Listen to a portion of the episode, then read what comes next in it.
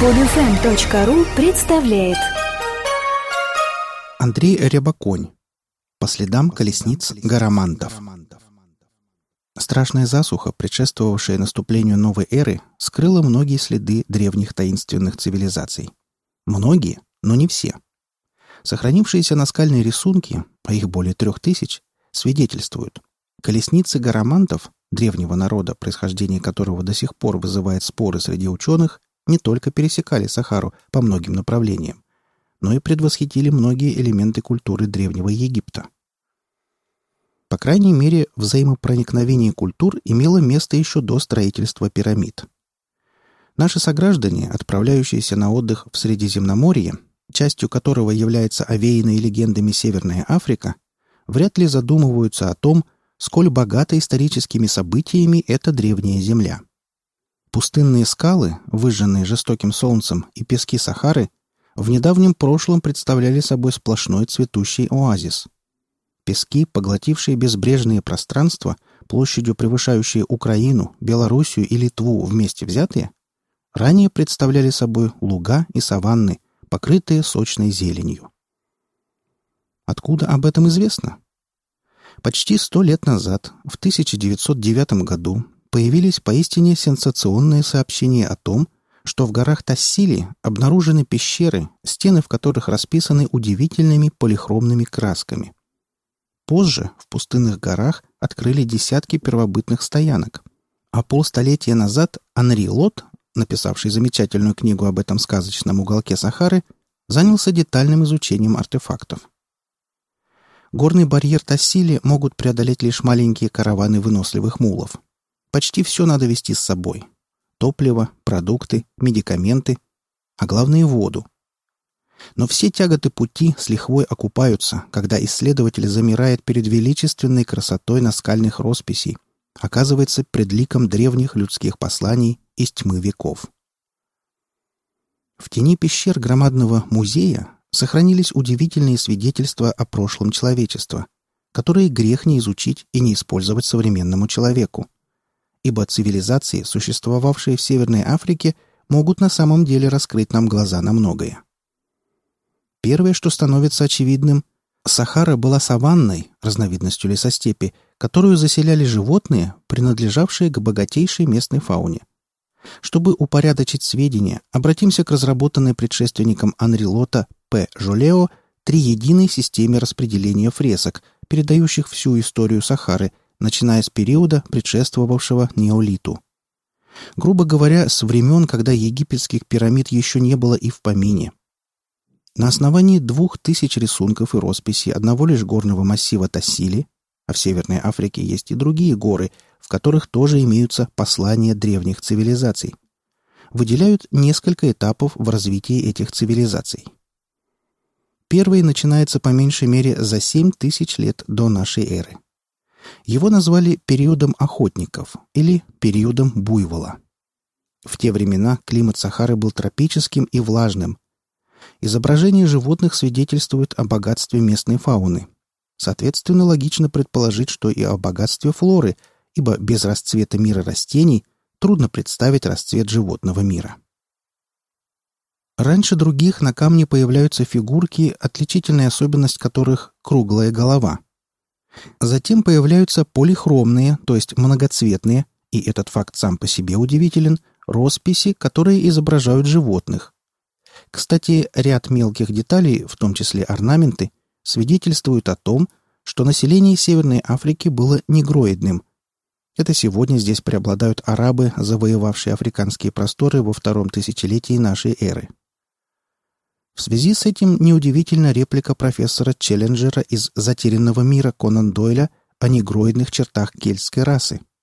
Да-да, население доисторической Европы являлось не столь европейским, белым и пушистым, как считают многие. Громоздкие сооружения переходного периода венчает самая большая фигура, так называемый марсианский бог из Джаббарена, между прочим, шестиметровый. Возможно, сказалось египетское влияние гигантомании или взаимопроникновение культур. Разнообразие красок древних художников не может не удивлять. Обычно у первобытного человека в работе была белая краска да красная охра. Здесь же наблюдается потрясающая цветовая гамма. Сочетание белого и голубовато-серого цвета с ярко-красной охрой. Оказывается, в Тассиле на поверхность выходят сланцы. Первобытные художники, видимо, растирали их в порошок, а также использовали каолин. Краски смешивали с вяжущими веществами, в том числе и растительного происхождения. Анализ показал, что в состав красок входила камедь акации, дерево в давние времена широко распространенного в этом регионе. Позже многочисленные стада съели цветущую зеленую Сахару вместе с зарослями акаций. Второй и во многом трагичный период начинается приблизительно с четвертого тысячелетия до нашей эры. Это эпоха неолита. В долинах появляются новые поселенцы или переселенцы, отличающиеся от коренных жителей Сахары. Эти непрошенные пришельцы – пастухи. Они гонят перед собой огромные стада рогатого скота. И теперь пещеры Тассили разрисованы уже иными фигурками, рожденными иным вдохновением. Начался период скотоводов. Это их стада со временем превратят зеленую Сахару в пустыню. Эти люди пришли с Востока, по крайней мере в их рисунках заметно египетское влияние. Исчезает схематизм в изображениях, и люди и животные на рисунках предстают более живыми, реальными. Стада нашли в те времена здесь, на изобильных лугах Сахары, и сочную траву, и полноводные реки, и мягкий влажный климат. И это было совсем недавно. Одна из фресок из Ауанрхета представляет нашему вниманию трех бегемотов, на которых охотятся люди. Охотники сидят в пироге, Сотни других рисунков сменяют, как в немом кино друг друга, раскрывая охотничьи, боевые, танцевальные сцены. Особая религиозность в них не просматривается. Третий период наступает около 1200 года до нашей эры. Это по историческим меркам почти наша современность. Пирамиды уже высятся в Египте. Древние греки строят города-колонии на побережье Ливии, а в грузинской Колхиде сбежала с Ясоном, представителем отважных аргонавтов, коварная и жестокая грузинская принцесса-ведьма Медея, которая разрезает на куски родного брата, чтобы уйти от преследования своих соплеменников и царя Колхиды, своего отца. Пишутся поэмы, научные труды, создаются изумительные мраморные скульптуры, строятся храмы, посвященные богам Олимпа. В Китае развивается своя великая цивилизация, которая вскоре упадет под натиском монгольских воинов великого и страшного Чингисхана. Однако вернемся в Северную Африку. Третий период назван периодом лошади. На скальных поверхностях появляются изображения воинов на колесницах и всадников-гарамантов, чье происхождение некоторые смелые историки или фантазеры связывают с легендарной Атлантидой. Анрилот не согласен. По его мнению, Атлантиды никогда не существовало. Проще предположить, что ливийцы, ранее жившие лишь на побережье Средиземного моря, на севере Сахары, со временем распространились на всю ее территорию. Скорее всего, народ-завоеватель достиг этого при помощи растущей военной мощи, боевых колесниц, похожих на греческие и египетские. Колесницы помогли гарамантам захватить почти всю Северную Африку, практически до берегов Нигера. Мало у кого из специалистов сегодня остаются сомнения в том, что современные туареги, отдаленные потомки гарамантов, о которых знал Геродот, если бы он знал еще о том, что будет происходить в Ливии начала 21 века. Впрочем, кто от кого произошел, сейчас не суть важно. Есть даже полуфантастическое мнение о связи гарамантов с далекими скифами. Хотя на тему причерноморских степей поговорим чуть позже. Вскользь можно упомянуть о том, что на рубеже нашей эры к вышеперечисленным периодам пристегивается так называемый период верблюда. Сахара к тому времени уже сильно изменилась. По сути, зеленые просторы Северной Африки превращались в современную безжизненную пустыню. Однако сейчас нас интересует прежде всего природа ушедшей Сахары, в первую очередь фауна, как свидетель существования в прошлом богатейшей флоры. Многие животные, даже слоны, жирафы, не говоря уже о страусах, изображены в пещерах Тассили не просто так, а в натуральную величину. На других фресках мы видим быков, мирных баранов, которые соседствуют с крокодилами, а газели и антилопы с рычащими львами. На рисунках древних мастеров кисти буйволы опустили вниз длинные загнутые рога, готовясь отразить нападение бегемотов, которые выходят из воды, словно водяные лошади представляют для них опасность. Все эти изображения, как ни странно, близки нашему восприятию, что свидетельствует о важном факте. Сознание человека не очень-то изменилось за минувшие тысячелетия. Рассматривая богатейшую фауну, цветущей в прошлом Северной Африки, мы представляем себе обильную растительность той эпохи, которая способна была прокормить всех этих животных, и маленьких, и даже исполинских. Их тучные стада, без сомнения, паслись на сочных травах зеленой Сахары.